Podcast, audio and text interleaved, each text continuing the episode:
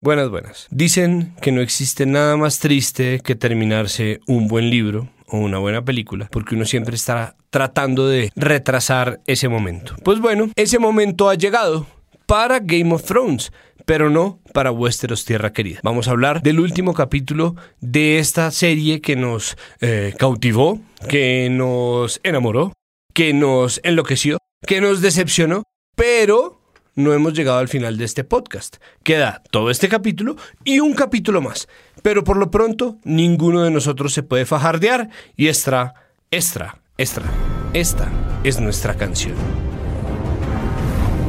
Popo Podcast, Popo Podcast, Popo Podcast, Popo Esta es nuestra canción Podcast, Popo Podcast, Popo Podcast, que trae nuestra opinión. Popo Podcast, Popo Podcast, Ninguno se nos puede fajardear. Laura. Popo Podcast, Popo Podcast.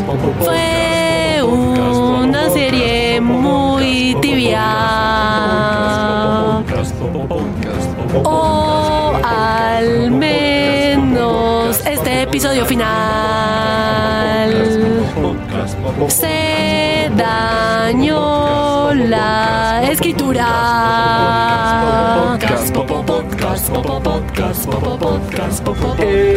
Este episodio es un avión que supo aterrizar a pesar.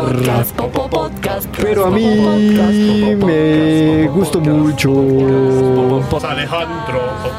Podcast, popo, podcast, popo, podcast, popo, A podcast. mí sí me gustó. Podcast, popo, podcast, popo, podcast. Siento que todo pudo haber sido peor.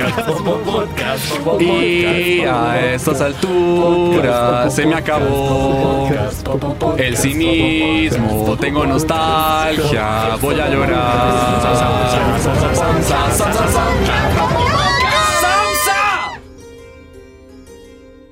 Aquí empieza un nuevo capítulo de Westeros Tierra Querida y ya ustedes saben quién está, pero les voy a presentar de cualquier manera a nuestra mesa. Laura. Hola, ¿qué más? Yo vengo del podcast Cosas de Internet. Muy bien, Juan Dapo. Hola, yo vengo de Estúpido Nerd. Muy bien, Alejandro. Hola, yo vengo de 070. Excelente, yo soy Santiago Rivas de la Casa Presunto Podcast y aquí empieza este capítulo con una pregunta. ¿Tuvo sentido sí o no, Laura? Sí, un poco, digamos que este episodio le hizo muchos guiños a la primera temporada, a los primeros episodios. Sin embargo, yo sigo con esta sensación de que fue a toda velocidad. Todos los hechos del episodio de hoy y de la última serie tienen sentido, pero la manera como los desarrollaron sigue siendo para mí insatisfactoria. ¿En dónde está lo insatisfactorio? En la velocidad, como ya lo hemos dicho varias veces, Sí.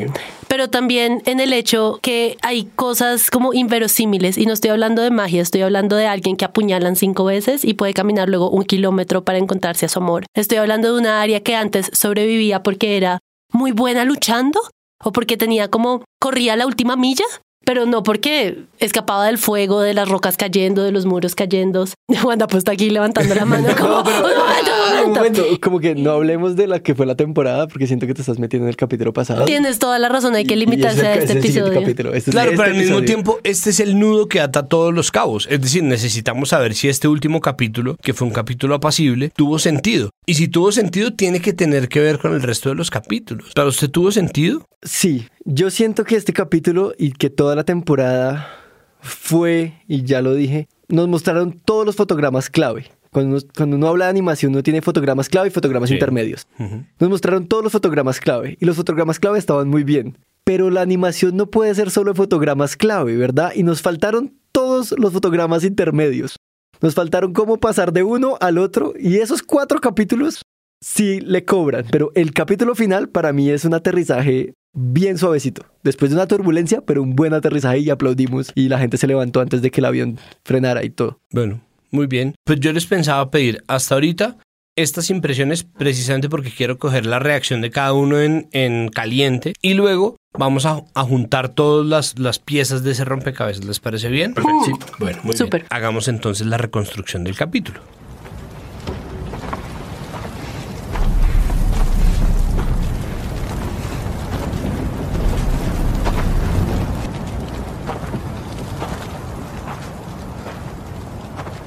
Todo empieza después de la destrucción, ¿no? O sea, el capítulo es tal cual el inicio de la reconstrucción. Empezamos con, obviamente, el previously, que lo deja uno en las calles arrasadas de King's Landing y la entrada de Tyrion Lannister a la cabeza de Davos y John explorando qué quedó. Tiene que hacer un museo a los quemados o algo así, un centro de reconciliación de algo. Porque, El Museo del Genocidio, Puta, claro. sí. Bueno, Nos pusimos heavy, pero, pero es muy triste. No, Empieza es el que- episodio y uno se siente achantado. Y, y, o sea, uno realmente sí se siente que lo están llevando de la mano por el infierno mientras Exacto. empieza a ver pedacitos de gente, de niños, de cada, cada es, es terrible. O sea, siento que es muy bien logrado ese, esa- ese paso ahí de, de, de Tyrion. Porque no solo vemos los cadáveres quemados y calcinados, sino la gente a medio quemar, los que sobreviven, vemos un man llorando, vemos el que camina Zombie. con la zombie, sí, con la carne quemada, como no puedo creer lo que está pasando. Y Tyrion y Davos y John, todos lo miran como, ¿somos los malos? ¿Éramos los malos? ¿Qué, qué pasó aquí? Y eso me pareció muy, muy fuerte. Y el capítulo no tiene la música ni nada, solo ellos caminando y suena solo la, el- lo que queda del fuego y la ceniza. Es sobrecogedor. Sobrecogedor. Es que Diego me enseñó. Usted que es profesor, enséñeme el Ajá, léxico. Lo de que no voy a tener un literato en el podcast. luego de eso, ¿qué viene? No me acuerdo, no me mires Viene, así. la, viene el discurso de Daenerys, que acaba de tomarse la Casa de la Moneda en Santiago de Chile. No, de Daenerys Targaryen, que les habla en Valirio a sus, a, a sus súbditos, ¿no? Que son todos militares. Los Dothraki, que están, que tiran, que echan tiros al aire, como bien lo decía una tuitera, y los Unsullied, los Inmaculados, que están ahí como, como muestra de algo que es horrible y es la convicción ciega en busca de, o en idolatría de alguien, ¿no? Porque es incuestionable la lealtad de ellos, pero la lealtad en este punto no es un valor suficiente y creo que esa es una de las grandes lecciones del capítulo. Un momento, pero antes de eso, ¿no pasa que John se encuentra con los Unsullied y ellos están a punto de decapitar a un montón de caballeros de Poniente? A Striker y a los. O sea, el, que queda ahí es Stri- Striker, Ah, ¿o ¿cómo se llama? sí, El de- de señor, toda la razón. Esa parte Sí, eh, sí, eso Es pasa. como, porque ellos no son Lannister, ellos solo son Freemen, que le dice, le dice. ¿Cómo es que se llama? El que Gusano ahora, ahora solo le puedo decir calle Davos. 13. Ah, no. Ah, no, que Grey Worm. Le dice como, pues sí, ellos son free- ellos son hombres libres y podían decidir y decidieron mal. Es verdad, claro. Claro, pero mm, la o sea, es que en contextos de guerra eso es muy difícil, porque si uno queda en el bando que perdió, decidió mal. Claro, total. No, pues es que el que tiene el poder tiene la capacidad de echarle Exacto. la culpa a todas las víctimas que crea después de eso.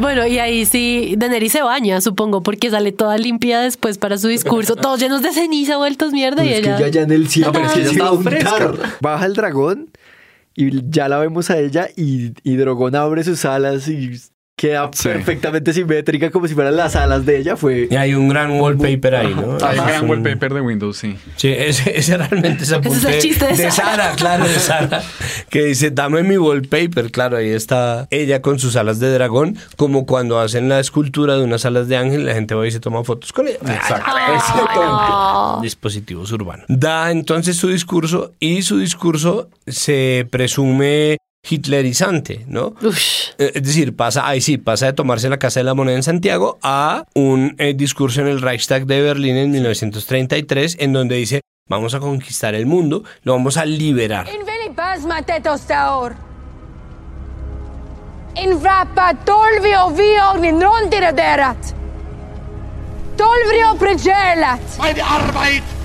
Für richtig hält. In winter Und velva du glaubst, dornat. dass ich fleißig gewesen bin, dass ich gearbeitet habe, Hen dass ich mich in diesen. Jahren für dich eingesetzt habe, dass ich anständig meine. Zeit verwendet habe. im Volkes. Fragella. Gib du mir Silvia, denn ja, dann tritt für mich ein, so wie ich für dich eingetreten bin. ¿Qué tal le suena Polonia? Digo, huele Winterfell. Porque nombra a Winterfell, Claro. nombra a todos, los nombra a todos, como vamos a liberarlos a todos. ¿Qué quieres decir con liberar? No, y la escena además es linda, ¿no? O sea, es además completamente militar, preciosa, con esos son solid puestos como por copy-paste, copy-paste, copy-paste, todos perfectos puestos. Esa escalera eterna Ah. que sube John después de haber cogido el camino largo, perseguido por, Sa- por, por- iba a decir Samsa, no lo voy a decir, por Aria muy de cerca, ¿no? Y él va subiendo esa escalera eterna, roja. Esa escena es muy bonita, muy, muy Y el bonita. caballo de Aria. A ese man no sirve para nada, ¿no? ¿Qué onda? ¿Qué onda con el caballo de Aria? El Eso era un homenaje a cigarrillos Mustang Es que los no- Stark toman caminos que no, no Caminos conocemos. sinuosos. De pronto el caballo se llamaba non sequitur, que es puro caballo de carreras de caballo, ¿no? Va Provecero por el carril 6 y por el carril 4 non sequitur. Ahí está, claro. El- lo bonito de esa escena también es que lo muestran desde la perspectiva de Daenerys. O Sí. sea, intercambian todo el tiempo y es súper bonita la construcción. Y que uno todo el tiempo está esperando que Jon Snow haga alguna Haga- mierda, ¿no? Como este tipo va subiendo la escalera y uno dice, ahora, hijo de puta, dale duro. Claro, dale, No, Jon". pero con todos Y de pronto se para detrás. Claro, pero al mismo tiempo que le importa morir. Claro, no, uno piensa, pero Jon Snow, no que eras tan valiente, uno cuántas veces no lo he visto enfrentarse a un mare magnum y se pone la espada abajo y, y arranca la misma escena Jon Snowica de siempre y esta vez va y se le para detrás. Y uno después ve la ira de Tyrion que sube también las escaleras. No, no, que llega desde atrás. Desde atrás, sí. Y vuelve uno y piensa, bueno, al menos yo pensé como, ahora sí. Ahora sí, gonorrea. Te llegó tu turno. Te van a matar. No, llegó, llegó el enano furioso. Y el enano furioso te va a clavar. Claro, tú no sospechabas del enano y el man va y se le para al lado y la mira. Y uno, pero ¿qué pasa? Pero Nos faltó esa escena Pero lo del también, enano- la de Tyrion. Tyrion llega a Red Keep y busca a su hermano y Eso. encuentra a Cersei y a Jamie lapidados. Primero ve la mano y llora ahí como sus hermanos se murieron y, y no sé si llora también por Cersei, pero es el último Lannister, como dijo John, el Lannister más alto ahora es él. y va y me parece más valiente de siquiera intentar matarla, sino decirle todo lo que usted hizo está mal y yo me quito esta mierda de ser su mano y se la boto al puto piso, ni siquiera se la entrego, como ahí tiene su hueputa mano y me vale verga lo que haga conmigo. Porque Enfrente todo de lo un que hizo- ejército. enfrente de todo el Pues mundo. triste, también deprimido, él se deprime. ¿Sabes qué? Ahí a mí me decepcionó también el episodio porque cómo es posible que les caigan toneladas de piedra a los hermanos Lannister y la cara les quede perfecta. Ese, eso es como un permiso narrativo que se pueden dar. O sea, me pareció muy lindo el mí, momento de sus- las piedras y no sé qué. Fue uno de los mo- momentos bonitos de, de- de la vaina, porque además no creo que solo esté llorando por Jamie ni por, ni por Cersei, sino por, Por el de mierdero. puta, el cagadón que armamos. Bueno, pero ahí volvemos a lo mismo. Una de las cosas que, no, que los fans de Game of Thrones se acostumbraron a pedir, y yo en eso entiendo a Laura, es no más fanservicing, ¿no? Yo siento que cada vez que utilizamos la palabra fanservicing es una palabra mala. Es como, está mal hacer fanservice. Como siempre que se ha usado en este podcast y en muchos podcasts y en muchos análisis de todas las series, Sí. como, no, eso es mucho fanservice. Pero es que es el final. O sea, el final es para los fans de todos modos. Hay un, hay un punto en el que el fanservice es necesario. No estoy diciendo que esté viendo mal, solo quiero rescatar aquí un poco que el fanservice, pues, es el tributo a los fans. Es, los fans han estado ahí. Y, y si llamamos algo fanservice, es porque desde escritura y desde dirección queremos complacer a los fans. Sí, pero es que no es solamente, o sea, no es fan servicing en el sentido literal de la palabra, porque casi que cualquier cosa de entretenimiento sirve a los fans, excepto Westeros que sirve a nuestro parche, pero no mentira. Eh, no, no, pero casi cualquier cosa sirve a los fans, o sea, ellos son tan mitad de cualquier serie como lo es el guion o los actores o etcétera. Cuando nosotros usamos fan servicing de manera despectiva, es ciertamente porque se siente que se está privilegiando cosas que no son como true to the, to the script, diríamos, como que no se sienten coherentes con el desarrollo del guion. Es que no sé ni cómo ponerlo, pero es, Sí, es yo- que yo se siente traicionero con lo que es correcto. Yo entiendo, pero entonces, ¿en qué punto eso es fanservicing si todos los fans lo están odiando? Tienes toda la razón. Yo creo que por eso es que Ajá. falla el fanservicing. Por eso es que, como- o sea, como que uno le dice despectivo, que es como hagan lo que tienen que hacer, que es rasguñarle la cara porque se les cayó una tonelada de piedra encima, y no lo que creen que nos va a gustar. Es como cuando el Día de la Mujer a mí me regalan rosas o algo así, que es como, tú crees que me estás dando un complemento, pero mira, guárdate tus rositas. Pero yo digo, si se le cayó todo el red keep a, a Jamie y a, y a Cersei, pues eso es armero. Y, y obviamente Tyrion, en un sentido lógico, en un sentido tradicional de Game of Thrones, no hubiera podido quitar dos piedras y encontrar, ni siquiera hubiera podido encontrarlos. No. Y nos hubiéramos perdido ese momento si esto fuera realista. Si privilegiamos el realismo, perdemos otra cosa. Pero no es el realismo, es, la- es ser coherente y consecuente con el universo que Game of Thrones ha, ha- Por eso. ha construido. Ambos tienen razón, pero hay una cosa con Game of Thrones y es que uno ve a la gente morir. Y si uno no vio a la gente morir, y esa es la ley, ¿no? Porque con el perro fue igual. Uno no lo ve morir, uno asume que el man va a morir, pero el man no murió porque uno no lo vio morir. Y si uno no los ve muertos, no están muertos. Tan es así que hubo mucha gente que espetó o planteó la teoría de que Cersei, o según la cual Cersei y Jamie no estaban muertos todavía porque uno no los había visto muertos. Entonces, ¿qué papel cumple esa toma? No solamente retratar unas dudas que estaban perfectamente claras desde el comienzo en la cara de Tyrion Lannister, sino además confirmar, y yo sé que esto es muy bobo, pero ese sí que es un servicio que se le da a los fans y es no dejarlos dudar más, porque después aparece un montón de fanfiction diciendo, no, vamos a hacer nosotros nuestro propio spin-off en el cual Cersei y Jamie cabalgan hacia el horizonte y este man se manda a hacer una mano de cedro y lo que vieron fue simplemente la mano que él se quitó para desembarazarse de la piedra que les había caído encima, pero eh, ahora ellos son libres y se encuentran con Johnny Tormund. No, no, están muertos. Yo, yo voy a hacer el Diego el parche y voy a decir, ¿y qué? Si esto fue a propósito, ¿no? O sea, si revisamos todas las muertes que más nos dolieron y las más gore, era la gente que más queríamos en la serie. Los dos, o, sea, o Jamie tal vez no, pero a Cersei la queríamos ver hecha. Pero, o sea, queremos verle la sangre, queremos verla muerta, queremos verla destrozada. Mi pregunta al final es, ¿por qué decidieron darle una muerte tan digna al personaje que todos queríamos ver morir? Entonces, pues no sé. Aunque habiendo dicho eso, habiendo dicho eso, a mí me gustó que no la asesinara a nadie. Me parece como chévere, inesperado. Nice. Lina Headey es una superactriz y se ganó a pulso la posibilidad de cobrar un millón de dólares por capítulo para que se la viera tomar vino frente a una ventana durante toda la última temporada. En el buen sentido de la palabra, eso sí fue un gran fan servicing, construir a Cersei. Y que el final de ella es muy bueno. Al final, ella está en shock. O sea, realmente ya como, yo no me voy de aquí porque no voy a perder y no voy a perder y nunca he perdido y nunca he perdido. Y, Man, perdimos y perdimos hace rato. Y luego muere estallada en llanto en las manos de, de Jamie como... No En lo la mano de creer. Jamie. En la mano de Jamie. no lo puede creer y, nadie la mata ni nada. O sea, ella muere sola con su hermano, al que amaba y el que no pudo tener la redención. No sé, creo que es chévere, pero como les dije, nos faltaban los cuadros de la mitad, nos faltaban los frames Sí, intermedios.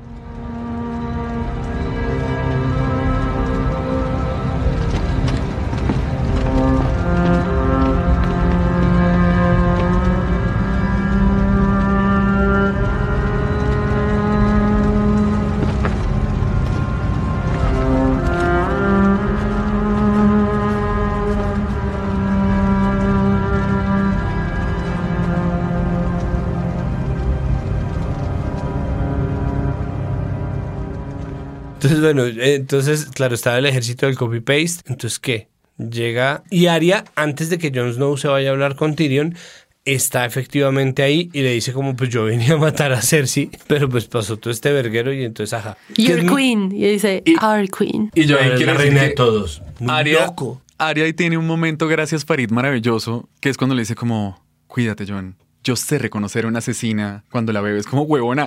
Ya todo este se incendió. O sea, no, eso Sí, no gracias, es un gran acto de observación de tu parte. como, yo creo que Anaris tiene como su matoncito por dentro. Man, acabas de acabar con Tonko. O sea, o sea Yo ¿vos creo que es mala. esto a Aria? Tiene cara como de mala. Yo creo que va a ser un cagadón. O sea, esa parte es tenaz.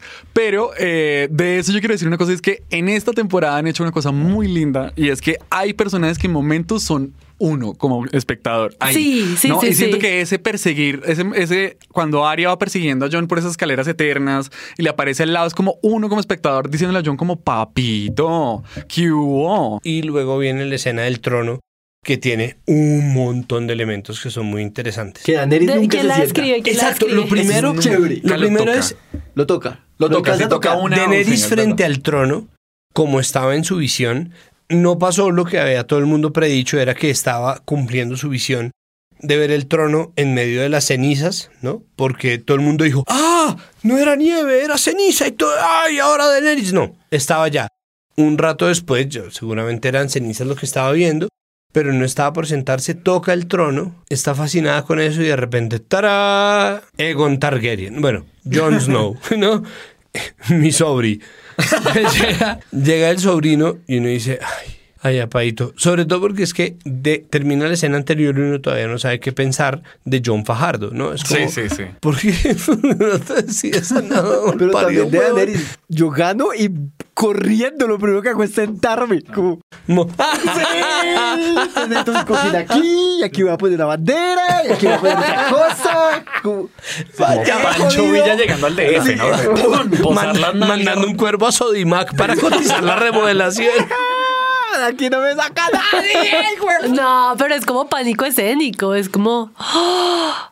¿Es en serio? ¿Es este? Y es un poco brutal ver ese espacio abierto, destruido y el trono por allá solito. Que el trono a mí nunca me pareció bonito ni nada. Pues que nunca tuvo que ser bonito. Perdón. No, yo estoy de acuerdo con Laura, pero el, el trono era feo. Hediondo. Feo como una blasfemia. Pero ese era el sentido, porque lo hicieron con las espadas de los enemigos derrotados de Aegon. Era un símbolo de poder, no un símbolo de clase. Claro, era no, no de era, poder. no, era un, no era un símbolo del diseño industrial, era un símbolo de la épica, ¿no? Sí, de- La épica es fea, es decir, las consecuencias de la épica son inmundas. Pero entonces llega Daenerys y llega John y le dice, tenemos que hablar. feo, feo lo que hicimos, ¿verdad? Ella es mi reina y Daenerys sí fue corazón grande, Dracaris firme. O sea. Ella estaba del otro lado y se lo dice en el este, como, vamos a tener misericordia a los que no quememos. Y la misericordia debe hacer quemarlos para construir un mundo de misericordia. Es muy Thanos. Sí. En ese sentido, ella es, vamos a matarlos a todos y los que queden vivos van a ser buenos. Nos van a caer Como, re bien. Así no funciona. Y ella le dice como, John le dice, tú vas a ser mi reina y for the watch. La for the watchea y, y ya. Así como, la zona gris está en John y me parece que a mí me...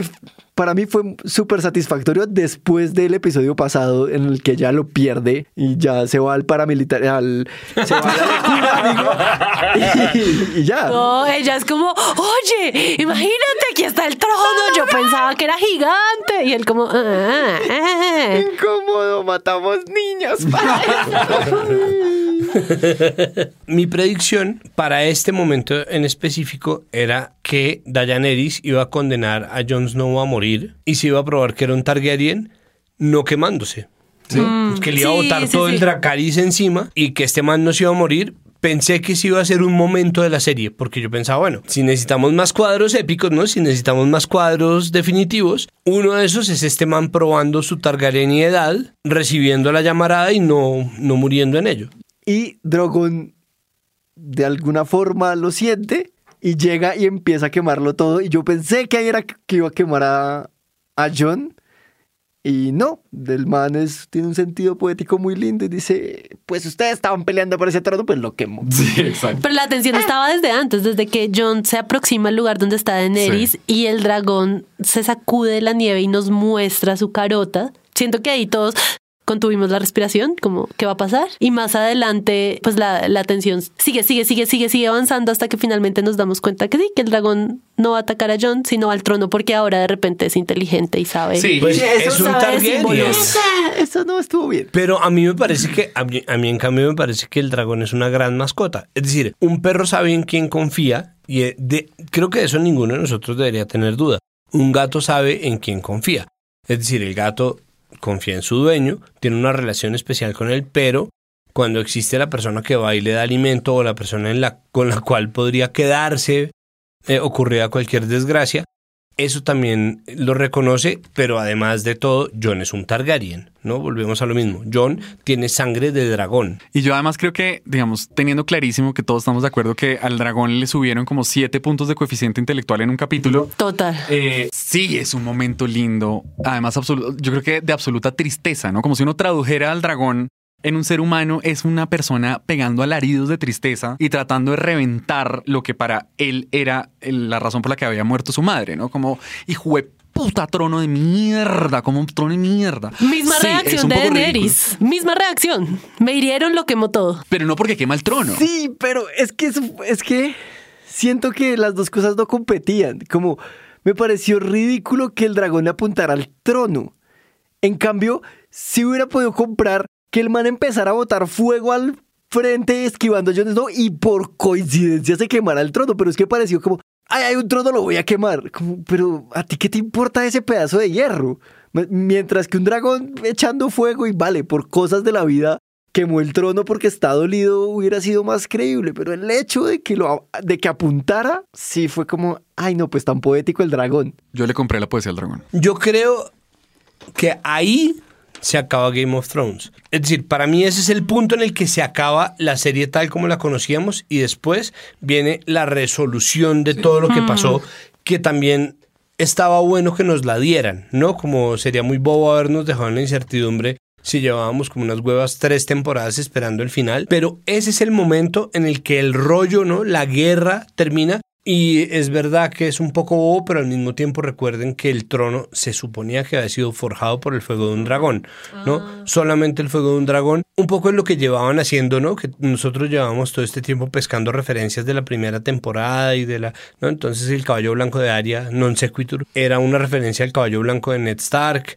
y ella tenía la misma pinta de Ned Stark, entonces uno decía, claro, es una referencia a algo, la referencia tiene algún propósito y muchas veces el propósito es cerrar o atar un cabo. Yo no digo que no esté bien, digo es como el hecho de apuntar. No el hecho de que sí, se sí. destruya, el hecho Sí, de está apuntar, bien. solo es eso, ya. Pero luego el momento lindo que sí me parece que es muy del, del dragón, el momento Simba con Mufasa de levántate mamá, porque es la misma escena de Mufasa, es Simba pegándole como levántese y ella ahí muerta. Muñeco. Muñeco.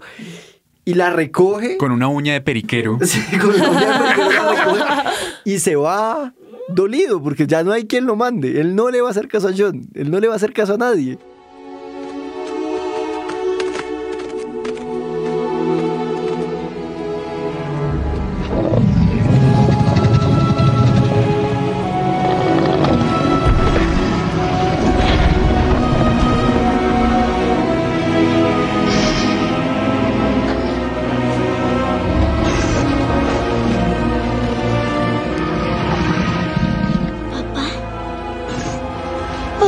Favor.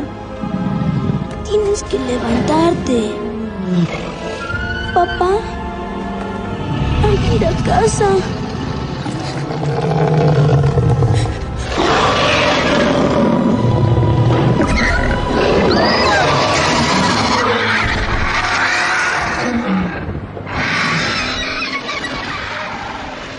Y luego viene, ahora sí, la política, ¿no? Termina, termina otra vez. Vea, a mí eso me gusta, me parece bien, sobre todo por una, mm, un, un asunto con el entretenimiento y sobre todo con el entretenimiento gringo, que afortunadamente ha venido aprendiendo un poco sus lecciones, pero que tiene un ciclo, ¿no? Entonces el ciclo es las cosas que se dan de manera silvestre, luego se sobrepiensan, ¿no? Se, se requete piensan y luego terminan no pensándose tanto como deberían y ahí es donde entra la épica. Mi ejemplo es el ciclo Nolan de Batman. Batman empieza, y esto sí es una cosa que viene desde el Batman original de 1939, y es Batman empieza siendo un vigilante, ¿no? Un peleador callejero. Después es un detective, ¿no? Entonces se vuelve historias negras, bueno, afro.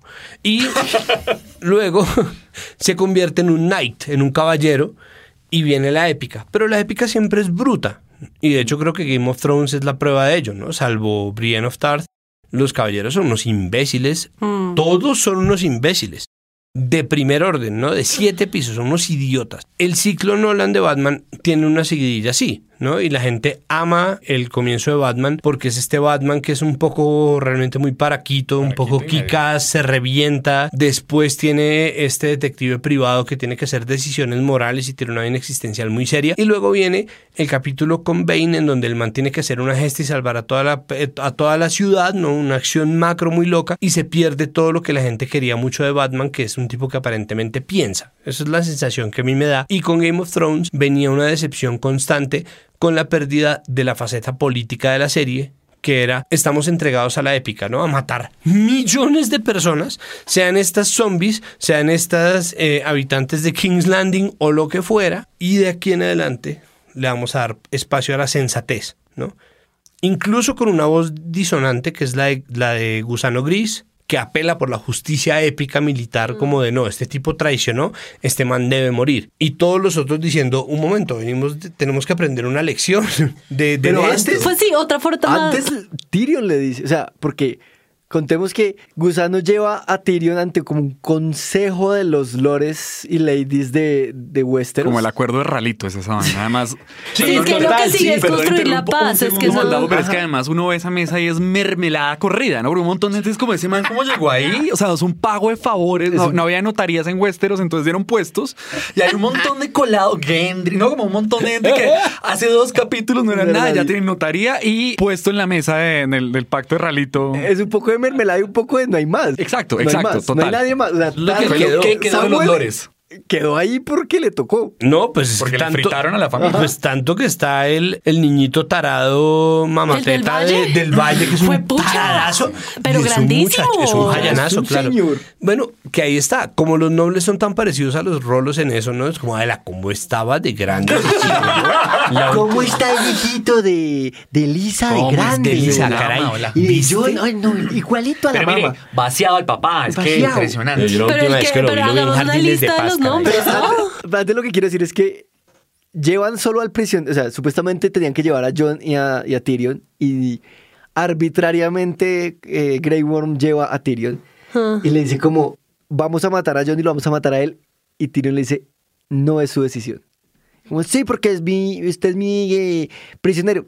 No es su decisión. No, papá. Porque el crimen se cometió acá y tiene que decidirlo el rey. Y un poco Grey Worm se da cuenta, yo no puedo tomar esa decisión porque yo no soy el rey, pero no hay rey. Y es donde Tyrion es muy inteligente decir, esto mierda es otra vez política, ¿qué hacemos? Ese es su juego, como aquí me puedo salvar, me pueden condenar lo que sea, pero no va a ser decisión de Grey Worm y no va a ser una decisión militar, sino tiene que ser una decisión política. Y ahí juega sus cartas de Grey Worm, usted no tiene nada que hacer, usted es solo un soldado. Y ahí empezamos a ver entonces quiénes están. ¿Quién- Eso, ¿quiénes están? Entonces, están, ayúdenme a reconstruir, pero entonces Samuel están... Tarly, Tarly está por los Samuel Tarly. Tarly Primera, por los sí. Tarly, está a su lado... El, el que eh, se postuló más ah, tarde, yo no me acuerdo antes, cómo se llamaba. Edmure, Edmure Tully, o sea, el hermano entre, de entre Kathleen y Stark, Tarly, ¿quién está? Hay otro personaje. Otro no man recuerdo. ahí. No, los de pelo blanco están frente a ellos. que son los Knights of the Vale, ¿no? Está el caballero mayor que nunca jamás me acordaré de su nombre, con el taradazo eh, hijo de, Que no de sabemos si primos. sigue siendo un taradazo, para ser justos. Bueno, honestamente sí es verdad. Lo que pasa es que nos lo construyeron así y es muy difícil que una persona que hasta los 14 años es semejante enclenque, de repente se convierta en, ¿no? En, Claro, pero- en la respuesta a todos nuestros problemas. ¿no? Pero le tocó duro porque le mataron los dos símbolos de que lo protegían y el man sigue ahí. O sea, algo tuvo que cambiar y algo tiene que estar haciendo bien para, ser, para seguir siendo el señor del valle. Bueno, la sobreprotección también cumple, ¿no? También tú- Bueno, sí, bueno, bueno, y, sí. y crecer en una torre gigantesca, pues Con también tiene sus, mientras todos los demás pelean. Dentro de esos está alguien que recuerda mucho al Blackfish, pero no es el Blackfish, ¿no? Pareciera un, pareciera un, un Arryn, Sí. Pero no es un Arryn, o sea, uno no sabe quién es realmente. Bueno, está los Baratheon, que viene siendo Davos, Gendry y Brienne of Tarth, que pues era leal a la casa Baratheon en un comienzo La cama de los Stark. que está, bueno, Arya, Bran y. Sansa, eso sí, todos son, esos sí son legítimamente lobos. Y los del, los del valle está Dorn. Los del Valle, que es un jugo de piña, un jugo de naranja. Entonces, los del Valle, que son entonces el hijo de Laisa. Vamos a decirle Mira Papito. Entonces está Mira Papito. Está Night of, está una placa, que se acuerdan que la, la armadura de él era una sola pechera. Eso estaba, estaba pecho entero. Y estaba el otro man que ni idea. Estaban los, el, Dor- el príncipe de Dorn nuevo. Gracias. Ah, con sí, sí, Yara sí. Greyjoy Con Yara. y el príncipe Con nuevo de Ajá. exacto. Sí. Estaban esos tres, los tres del valle, los tres de Baratheon, los tres de la, del lado de Tarly y los tres Stark. Bien, muy bien. Y por la casa y por la casa Lannister. El Lannister más alto del... bueno, ¿cuál es la casa que falta? Targaryen, ¿no? El, el hecho de que Ah, es que uno se le olvida permanentemente y eso a mí me parece que es muy bueno que Jon Snow es Aegon Targaryen Sí. porque se lo dicen es una revelación ni la puta pero uno todo el tiempo lo está olvidando un poco por obra y gracia de que Jon Snow tampoco quiere ser Aegon Targaryen él mismo está renegando de ese puesto pero la verdad es que en ese momento a él tampoco lo llaman porque necesitan a todo el mundo menos a ellos ¿no? los Targaryen que fueron los invasores en un comienzo que son los que forjan ese Westeros que se conoce, pero que desconocen a su paso todo el influjo de las otras casas. Entonces hay incluso un Lannister, pero no hay un Targaryen. Incluso no sabemos si ellos ya saben la verdad, si todas las personas que están sentadas del otro lado saben. ¿Será que Sansa llegaron les las contó? varios. yo creo que ya saben. No, no se sabe realmente. No, no O- se sabe, no se sabe. O sea, solo que yo, Juan Dapo, fan, yo digo, ya les contaron a todos. Como, Mm. ¿Quién sabe? ¿Quién Pasaron sabe? dos meses. Pues con esa capacidad para guardar secretos. Está- El punto es que no importa la opinión de John en ese momento. Exacto. Está en este consejo y Tyrion dice, si a mí me juzga, me juzga el rey. You're right. And no one's any better for it. But it's not for you to decide. John committed his crime here. His fate is for our king to decide, or our queen. We don't have a king or queen. You're the most powerful people in Westeros. Choose one. Que además es la segunda vez que Tyrion se salva de un, de, de un juicio a punta de labia y de, o sea... Antes fue como combate por, eh, juicio por combate y ahora es juicio legal. o sea, a mí me juzga la gente. ¡Ahora es corpus! O, o- o nadie. Derecho al debido proceso. Lo otro que nos damos cuenta es que cuando Tyrion tiene tiempo para pensar, sale con genialidades. No es sino encerrarlo en una celda que piense harto y ya. No, y que al final fue un pésimo guerrero y un genio político. Ah. Y dicen... Bueno, como no le pasa a tenemos los un- enanos también. ¿no? ¿no? Y todos los, los lores y las leyes dicen, no, pues no tenemos un rey. Y él dice, pero aquí están las grandes casas, escojan uno. O lo que queda. O lo que quieran las grandes casas, pero escojan uno. Y es algo que no es ajeno a la historia de Westeros, porque pues, no en un consejo, pero ya escogieron un rey a dedo que fue Robert Baratheon. Sí, las oportunidades las pintan calvas. Y se para el tío de Samsa y de Arya y los Stark. Genial. Como No, personero de colegio a- a- a pedir piscina, o sea... Sí, yo soy veterano de dos guerras, tengo experiencia. Y la única que lo sienta es Sansa. Pero Tío, además con la jeta, le señala con la jeta, le hacía como, siéntate, mira, ahí está, ahí está, chiquito. Bueno, que eso además para mí es prueba fehaciente de que ya se había acabado Game of Thrones, ¿no? Ellos estaban ya en el, en- en el momento en que ya, bueno, estamos recogiendo estos cables acá, amarrando esta pita, y no en vano dice, yo sé que Woody Allen es un personaje controvertido, pero Woody Allen tiene una cosa que es muy interesante y es que dice que la comedia es la tragedia después de un tiempo. Ahí está, ¿no? El momento para la comedia empieza a llegar ahí y el gran primer momento cómico es precisamente ese, como... Y, y el tipo además se voltea y tiene gag, ¿no? Se voltea y se estrella con la espada cuando quiere voltearse y todo el mundo dice, este imbécil, ¿no? Yo pensaba... Puta, en Outlander eres tremendo hijo de puta y aquí no eres capaz de hilar. No, no, no, no, no, no, es un, de verdad, es un desastre. Había que intentarlo igual. Alguien tenía que hacerlo. Exacto. Y entonces dicen, bueno, ¿y quién podría ser si no es este bobo que se acaba de parar? Y Tyrion, pues el que menos quiere es Bran. Bueno, pero antes de eso está, está ahora sí el guiño a la democracia, ¿no? Como, Ah, sí. Ay, y si lo elige toda la gente, no toda la gente, no que sea una mala idea, pero sí es una mala idea en la medida en que Ayman no es realista. Es decir, uno está haciendo una serie medieval y de repente, entonces, por eso yo pensaba, no, entonces ahora manden un anarquista cooperativista, ¿no? Como, ay, no, y si hacemos, y si hacemos una división del trabajo por sindicatos y una economía colaborativa con base en la cooperación darwiniana, es como, cállate, imbécil, estamos a siete siglos de esa mierda, vete de acá, ¿no? Largo, largo, largo. Entonces, claro. Universal Income, lo que, lo que están hablando ahorita que sigue. Pero, pero yo vuelvo a que me pareció una linda troleada a todos nosotros que llevamos todos los 10 Se años, vale 7 soñar. años inventándonos teorías. Entonces salieron a decir como, chácaras, yo sabía que ustedes están haciendo esto y me voy a burlar de ustedes. Ah, Esa parte estuvo buena y fue un momento de comedia interesante también. Bueno, y que también es una cosa que es muy importante decir y es que los escritores no se comporten como uno espera o que los personajes no se comporten como uno espera. Más allá de si hay buena o mala escritura, no es el símbolo de una buena o mala escritura. Es decir, está bueno también aceptar los productos del entretenimiento tal como están. Un poco por eso estamos nosotros aquí reaccionando a lo que ya pasó y tenemos la oportunidad de pensar, bueno, listo, esto habría sido mejor de esta u otra manera, pero ellos le están diciendo, no, como marica, los escritores somos nosotros, como déjenos terminar nuestra serie. Todos se burlan de Samuel Sí. y luego ya Tyrion dice, bueno, pues escojan uno. Yo propongo a Bran el roto. Hay un silencio incómodo hasta que Samuel dice, sí. Y empiezan esta cadena de sí, sí, sí, sí, todo el mundo feliz, como, ay, sí va a ser Bran. Y Sansa dice, hermanito, yo te quiero mucho. Ah, porque antes, un segundo antes, eh, Tyrion le pregunta a Bran que si quiere. Y él dice como, pues, para eso vine. Uy, sí, sí, sí. en la temporada 6 Bran dijo que solo veía el presente y el pasado. Sí, pero además esa frase de Bran es lo que mismo, lo mismo que ha dicho. O sea, yo siento que con Bran se cansaron de inventarle cosas, entonces siempre dijo lo mismo, es como estuviste donde estabas porque yo tenía que estar acá. Estuve donde estabas para estar acá, para que todos estuviéramos estando mientras estamos y por eso estoy. Bueno, pero eso es una posición, eso es una posición muy fácil. Lo que pasa es que, pues eso sí es la prueba de algo que es muy interesante y que creo que uno puede evaluar una y otra vez y que en Estúpido Nerd además lo ven una y otra vez. Y uno, es muy fácil filosofar para el pasado, es imposible filosofar para el futuro, ¿no? La filosofía no sirve para predecir el futuro.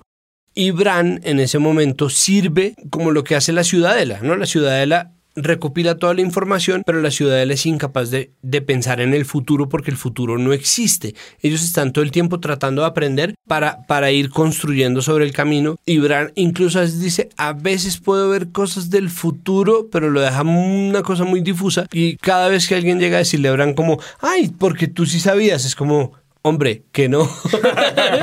Hombre, Son palpitos. Que no. Exacto, Tenía que un no. palpito. ¿Para qué cree que vine? Tenía un palpito. Que no, pero todo está bien. Que es un poco, ¿no? Es, es el, el, gran viaje de toda la filosofía occidental para llegar otra vez a que todo el mundo se convierta al budismo, ¿no? Como, hombre, que sí, que todo lo que pasó te trajo hasta acá. Que todo lo que pasó te trajo hasta acá. Que todo lo que tú, que sí, hombre, que si estás acá no deberías estar en ningún otro lugar. Y en esas podemos pasarnos por siempre tratando de ganarle la partida a Bran. Y no va a pasar. Como, pues Bran está ahí. Ya. Pero entonces Sansa y sí le dice, hermanito, yo te quiero mucho, pero el norte no se va a volver a arrodillar. Ya nos han puesto muchos reyes, nos han jodido mucho, hemos peleado mucho por el sur.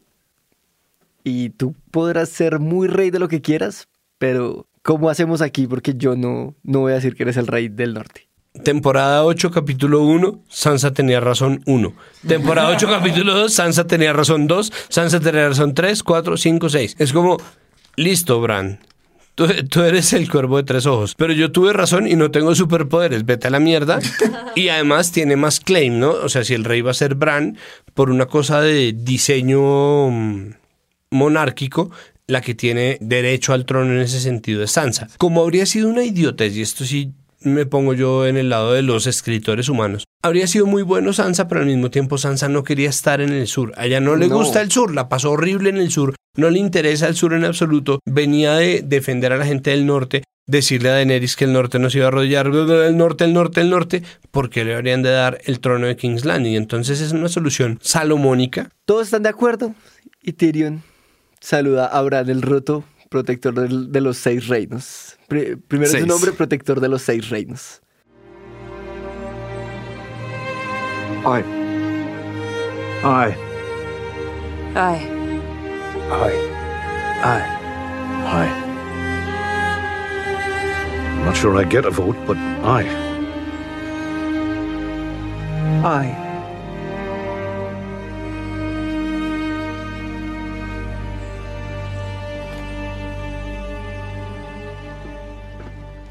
Entonces ya queda confirmado, pactado, que son siete reinos, seis agrupados, uno independiente. Lo otro bonito que hace Tyrion es que cuando está haciendo el pitch de su nuevo rey, cuenta de una vez cómo se va a contar la historia, ¿no? Porque él dice que lo que mejor gana son las mejores historias. Ah, sí. Entonces ya sabemos Lindo. cómo se va a narrar la victoria con, con todos estos habitantes de los seis reinos que él va a gobernar. Súper bonito. No necesitamos saber qué pasa después en Game of Thrones porque de cierta manera ya no lo contaron. Y, y- y bautizarlo como el roto también está lindo, aunque siento Ah, que le dio años cruel. y años de chistes a los costeños, ¿no? Como tú eres como Bran, el roto. ¡Ay! O sea, siento que eso va a ser. ¡Ay, te cogieron como Bran, el roto! ¡Ay! Tú, Si estás descontento con estos chistes, puedes llamar al 9800. Este lo quiero querer. Y Bran castiga a Tyrion de la misma forma en que pues no sé si se siente castigado, pero un poco el discurso es, yo tampoco quiero ser rey y usted va a ser mi humano. Y, y, y Grey Worm le dice, pues yo quiero justicia. ¿Qué más justicia que condenar a este man a arreglar todas las cagadas que ha hecho? Pues yo no quiero ser humano. Yo no Te quiero ser rey. Aquí estamos Sí. los dos montados en el mismo barco. Usted no me va a dejar a mí solo. Sí, no jodas. Pero además eso corrobora la teoría que tuvieron muchos otros que le han salvado el pellejo a Tyrion y en ese sentido terminan un poco lavándose las manos o dándose la razón dentro del universo de la serie, porque cada vez que iban a matar a Tyrion por alguna incompetencia durante tiempos de guerra, decían, no, no, no, no, es que este es una mano para la paz, ¿no? No, no, no, es que él es la mano de un reino en paz. Él es la mano, pero pero él sirve no para la guerra.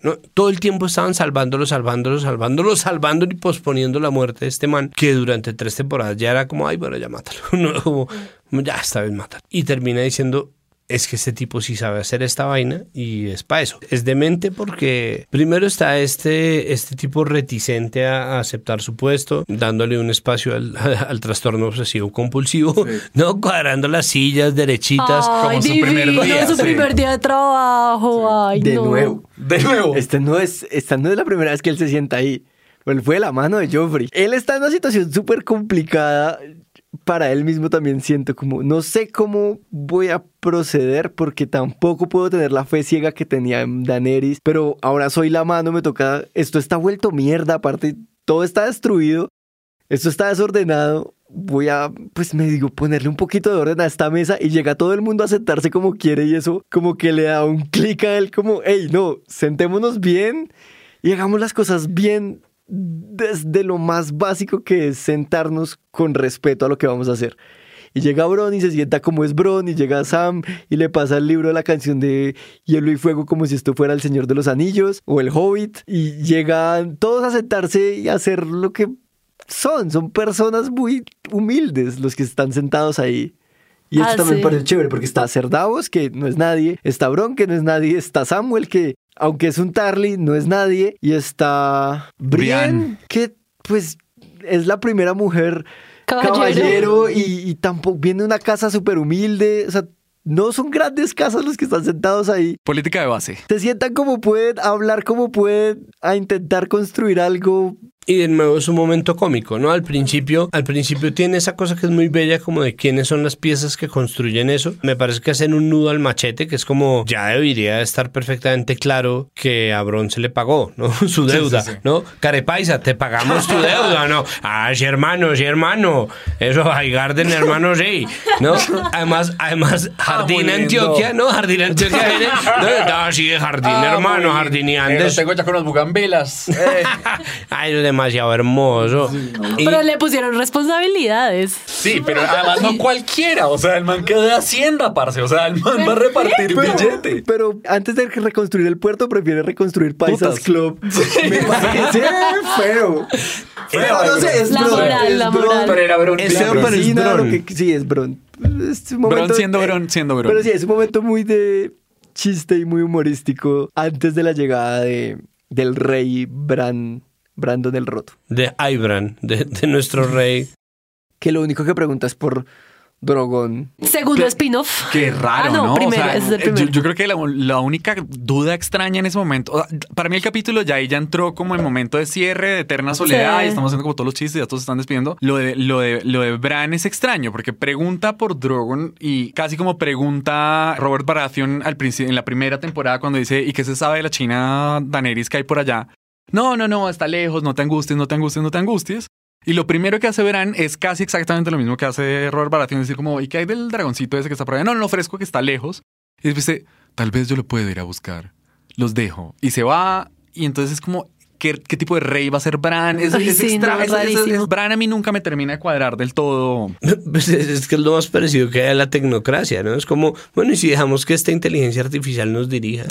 sí, exacto. Va a ser el tipo de jefe, no el que tiene un trelo o que sigue con post-it, sino cada uno tiene su proyecto, ustedes verán. Sí, exacto. Igual exacto. puede estar ahí cuando quiera. O sea, puede, puede seguir el trabajo Es del jefe que cada uno tiene su proyecto, cuando quieran lo resuelve, pero todos tenemos cámaras de seguridad. Sí, sí, sí. Para saber si lo estamos haciendo y cómo lo estamos haciendo. Cámaras de seguridad con tres ¿Qué pasó ojos con el acueducto? No, pues por ahí Juan Sebastián Corchone ponía, ¿no? Ahora tenemos un rey que, que lo ve todo en el momento en el que está pasando. Háblame de sistemas de control Foucault, ¿no? Sí, sí, sí. Pero eh, obviamente es una concepción muy posmoderna, pero es verdad que si hay alguien parecido al gran hermano es ese man. It was so beautiful that night. I see quite a lot now. None of you were there to see what happened. None of you knows the truth. You held a knife to his throat, What are you doing out here? waiting for an old friend. Why do you think I came all this way? se resuelve una disyuntiva eterna que había habido en torno a Jamie Lannister. Que Jamie Lannister, desde que lo libera Kathleen Stark, empieza a volverse un personaje bueno o malo. Y eso es muy chévere. Sí. ¿No? Se vuelve Sí. un personaje bueno o malo en la medida en que es exactamente un knight. Es lo que se espera de un caballero. Que cumpla su palabra, pero que sea fiel al poder al que sirve. Está todo el tiempo en esa disyuntiva, ¿no? Es un poco, durante unos momentos es un Ronin, ¿no? Es decir, es este samurái sin, sin señor, pero al mismo tiempo sigue fiel a la palabra que dio en un comienzo y termina siendo, como los caballeros de la Edad Media, insensato por cuenta del amor, ¿no? Eh, de- de este- en estos romances de la Edad Media en que un Amadís caballero ve a quien ama, exacto, ve a quien ama y se enamora de inmediato, que es la cosa más ridícula, pero eso no pasa así, ¿no? La gente decía, ¿por qué eres tan imbécil? Pero al mismo tiempo no podían dejar de amarlo, como pasa con todos los Prince Charmings del mundo, y era el ultimate Prince, Prince Charming, ¿no? Es decir, eh, eh, Jamie Lannister nunca dejó de ser un príncipe encantador y creo que la redención es bonita. ¿O, o- o- o ustedes qué piensan? ¿Si les pa- ¿O les parece que es demasiado fanservicing o qué? A mí me parece linda la redención de Jamie, que en efecto, digamos, era ya ese sí es un buen cierre para el personaje, una cosa anunciada, que se hace de manera, digamos, como reposada, tranquila y fermentada. Me parece que no es solo eso, también está como la cosa absolutamente como de la psiquis de, de de Tart, que tiene que ser muy doloroso. Además, tener que terminar, o sea, como salvar al tipo al que amó, pero además diciendo que se murió con la reina, con su reina, que pues era la amante del hombre que amó toda la vida y por la que lo dejó al final. Entonces también hay como una cosa muy dura ahí para, para Brian de otro, otro gran acto de, de heroísmo de, de Brian de terminar esa historia a favor de Jamie a pesar de sus propios, de sus propios corazoncitos espichurrado. Pero a mí me parece que es justa. O sea, Es ella justa. modifica la verdad, pero no miente. No, no, no, para y nada. eso me parece muy valioso. Ella sabe qué contar de JB para hacerlo quedar bien sin que alguien pueda decir eso que escribiste no es cierto. Es la pura caballerosidad. Sin mentirle a lo que, a, a lo que pasó y, y salvando un poco la nobleza de servir con fidelidad, que fue lo que hizo Jamie. Él fue fiel a Cersei porque, porque la iba a dejar. Si lo de Brienne fue un par de noches, pero él la quiso durante ocho temporadas a Cersei. termina también por reivindicar algo que ya había pasado y ese libro había aparecido antes, con Joffrey burlándose de quien él no sabía que era su papá, diciéndole, ¿y tú qué has hecho? ¿No? ¿Y tú qué hiciste? Como, "A- aquí estás tú, ¿no? Aquí dice que mataste al rey y tú y a partir de ahí, ¿qué has hecho? No has hecho un culo, ¿no? ¿Para qué sirves tú? Se me En- muy en tono Joffrey, ¿no? Y, y el hecho de que se haya acabado la última, la última mala obra de Joffrey, de mala leche contra, contra su papá que lo engendró, es, es, es un poco bueno, en, en tu cara niñito.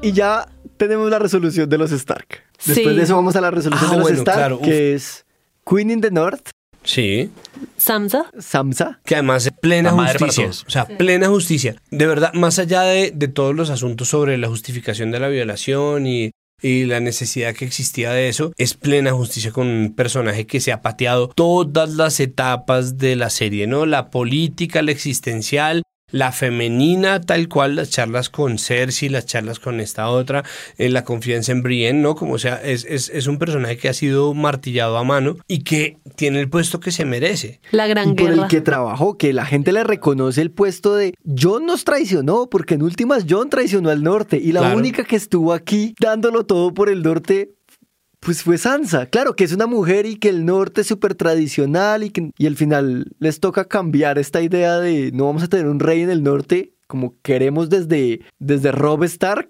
porque es temporada 2. Queremos ser un reino independiente, sino la única persona que ha peleado por esta vaina en serio y no nos va a dejar atrás, y no nos dejó atrás cuando tuvo eh, a su hermano rey de los siete reinos, ni siquiera nos traicionó por su hermano, fue Sansa y más que merecido este cargo, su corona nueva y su trono Stark. Sí, ahora hay una cosa es que, perdónenme, John, entre comillas, traicionó al norte, pero bueno, coño, cuando uno tiene un ejército de zombies con el que uno ha peleado ya dos veces, como le pasa a este man, me parece lógico que el man diga, no, mire, yo prefiero mil veces darle el norte a esta vieja y que podamos pelear contra los, contra los zombies. No estamos devolviéndonos ba- bastantes capítulos, pero digo, claro, la única persona que se la jugó por el norte siempre fue Sansa, pero... Uy, marica, Jon Snow también, o sea, tampoco estaba actuando pues por fuera de... No, no, no. O sea, bien, bien John también. Pero Arya se lo dice. Tus decisiones bien hasta, hasta aquí. Aunque Sansa le alcanza a decir a Daenerys, ah, ah, el norte, ah, ah. Que le le quita la mano. alcanza a decir eso. Sí. No, yo voy a decir además que el montaje de ese cierre de los, de los Stark es muy lindo, ¿no? Que se van vistiendo todos y lo van resolviendo poco a poco. Seré la Sara del parche y voy a decir que además la pinta de Sansa era preciosa y su corona Ay, era preciosa. sí. An- Eh, Su vestido blanco con hojas rojas como el Precioso. del... El ¿cómo se velo. llama? Como el del ¿Cómo se llama el árbol? El árbol. Sí, el árbol, el árbol de los Stark. Y Arya decide irse. Ella no quiere volver al norte, ya es no one, ella sigue siendo no one. Y decide irse para otro lado, ni América. a, a descubrir América, ella es Cristóbal Llega Colón. Perú. Y John, pero hay algo que me pareció muy chévere, es que Sansa se va hacia a ser la reina. Arya sale de la cabina del capitán del barco a ser el capitán. Segundo spin-off. Y John sale como a ser el comandante de la guardia y él es el único que se devuelve. ¿Cómo Sí, así sí, que sí, se devuelve? Porque Arya, eh, Sansa camina hacia su destino, ser Queen in the North. Arya sale a dirigir a sus estos y John sale y lo último que vemos, pues no lo último que vemos, pero en, esa, en, esa, en ese montaje lo último que vemos de John es, no, tal vez yo no quiero ser comandante en la noche y él es el único que se devuelve. Lo Yo vemos no devolver, todos, todos avanzan y él es el único que se devuelve y luego lo vemos irse hacia el norte. Él- Volándose. él se vuela a la guardia de la noche. Él no se queda porque él supuestamente iba a ser el comandante. Todo el mundo lo está esperando. En, él, él está en los aposentos del, coman- del, del- del Lord Commander. Sale como a dirigir al Castillo Negro y dice, wait, no. Y simplemente se gira y se va. Pero un momento porque yo siento que No. ser Lord Commander sería como estancarse, que explorar más allá del muro Al es moverse hacia a mí, adelante. a mí exacto, a mí me parece que él se devuelva, a mí me parece que él sigue de largo. Es decir, él entra a Castle Black, se encuentra a Tormund, que ven- estaba esperándolo efectivamente, y se planta frente a la, con frente a la gente en Castle Black y sin Sí, discursos ni nada se los lleva más allá del muro. No, no, pero es decir, el destino hablando- de Jon Snow es ser Mans Rider. Pero yo Pero yo estoy hablando visualmente lo que pasa es Ah, Sansa avanza, Arya avanza como a dirigir y John avanza y se devuelve. Sí. Él da un... Físicamente. él físicamente él gira y dice como yo no quiero esto y luego lo vemos irse Ah. de Castle Black porque a él lo Ya, condenan ya, ya. A, ser, Ah. ser otra vez de la Guardia de la Noche. Y él se va del muro con los salvajes. Pues lo que pasa es que el muro ya no necesita nada porque no hay muertos. No, Pero es un concepto de ya castigo, hay ¿no? Tampoco hay guardia. sí, es como huye de su cárcel, es entre un, comillas. Es un concepto, sí, y se va a hacer además rey, King Beyond the Wall. Ajá. Y cumple además con otro asunto del destino manifiesto, y es que Tormund siempre le dijo, usted tiene el verdadero norte en su interior. Y por fin acaricia al puto perro. Eso sí que fue fanservicing y se los agradezco Pero muchísimo. todos lo queríamos, todos los queríamos. A mí me gusta mucho esa expresión que viene del inglés que es hacer sentido, ¿no? To make sense. A mí también me parece que hizo sentido.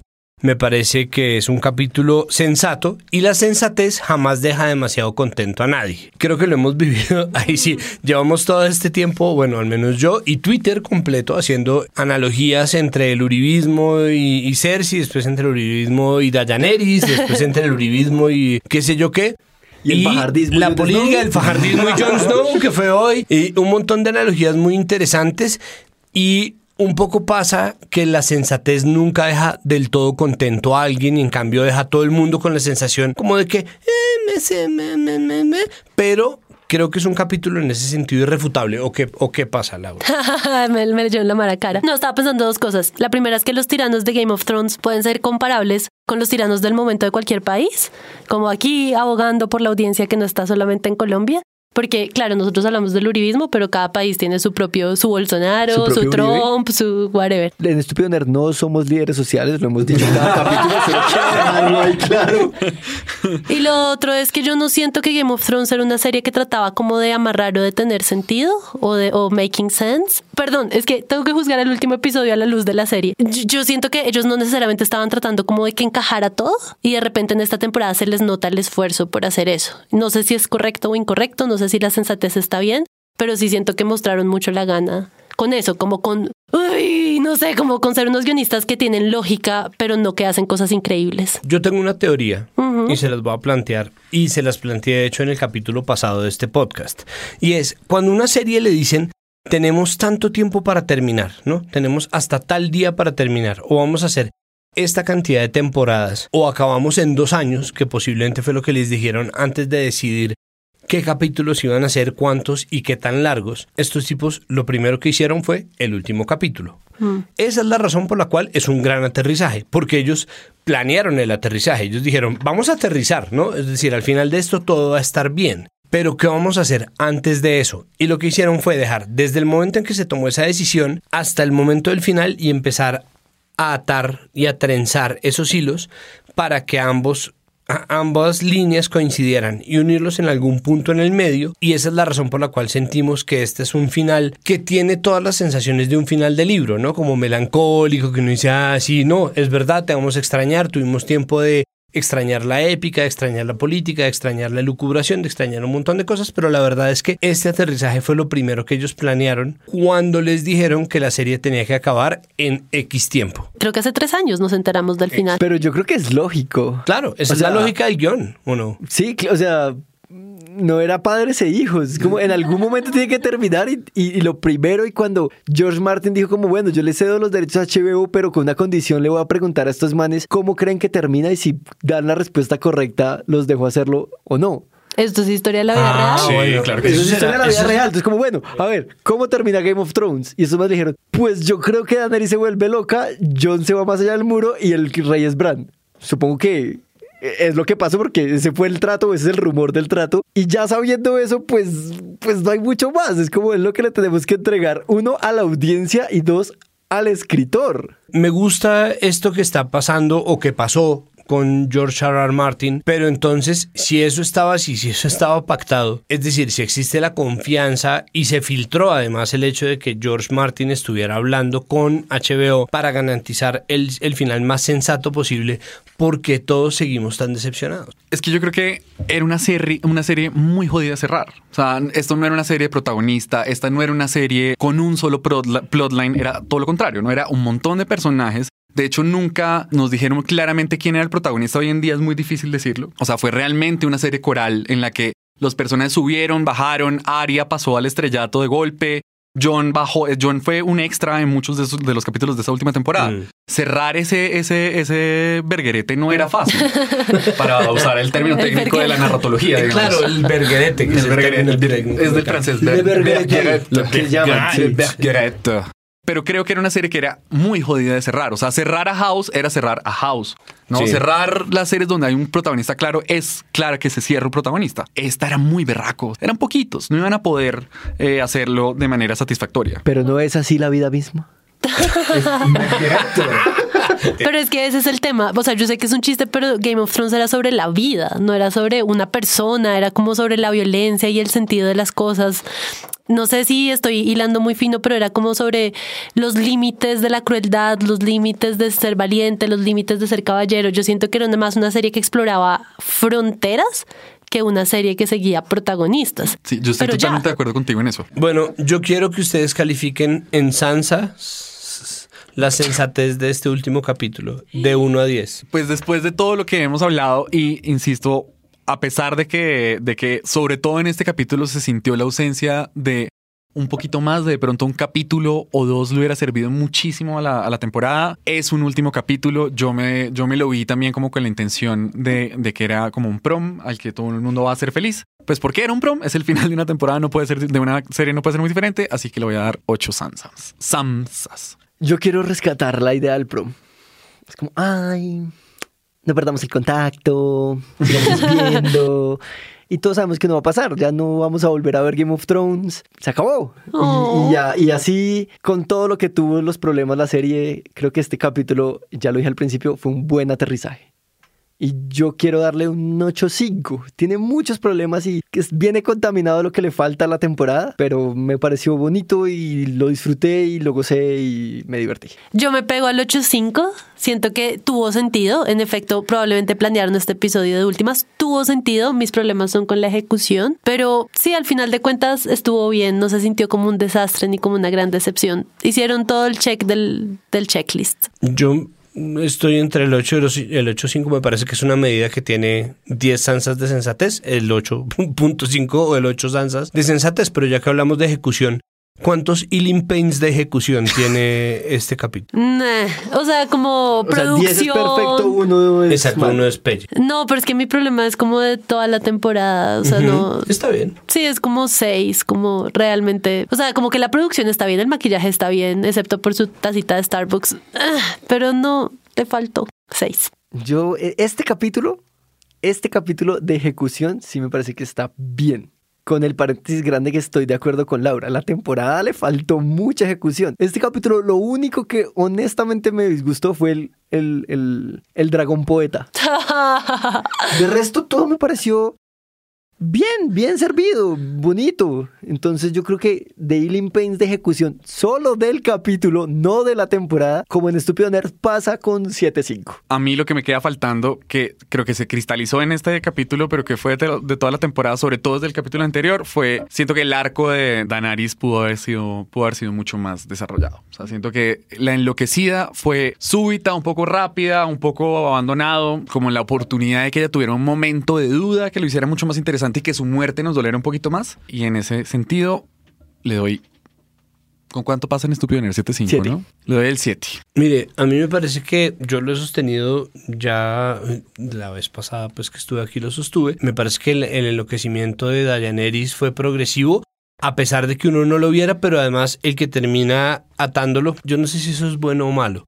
Es decir, yo no sé si es bueno o malo que un discurso sea lo que termine atando una narrativa completa, pero ese discurso de Tyrion, que es tan sensato y que es tan inteligente, de nosotros siempre le aceptamos todo porque siempre estaba matando gente mala, como es una Mesías, termina por darle sentido a mucho de lo que nosotros ya habíamos visto, porque claro, una cosa es crucificar un poco de gente inocente y otra cosa es crucificar esclavistas, ¿no? Uno dice, "Uy, o sea, complicado para el karma, pero Ok, está bien, son esclavistas, dale, dale, dale.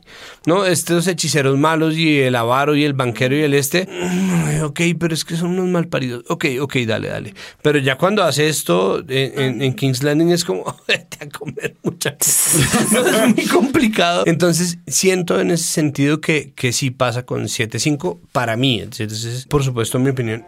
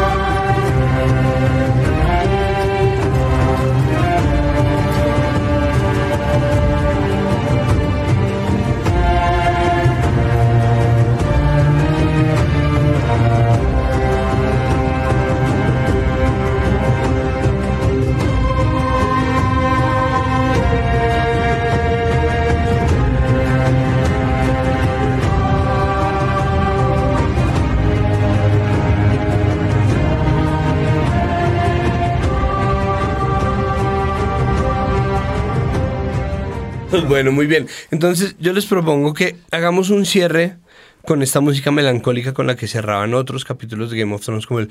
uh, ayúdenme.